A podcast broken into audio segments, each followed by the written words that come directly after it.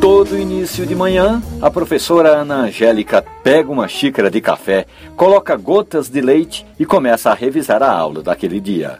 Professora de língua portuguesa, Ana Angélica sabe que, como educadora, pode até não ter todas as respostas na ponta da língua, como querem alguns estudantes. Mas o conteúdo da classe, ela precisa dominar e conduzir os alunos na viagem pelas nuances da nossa língua.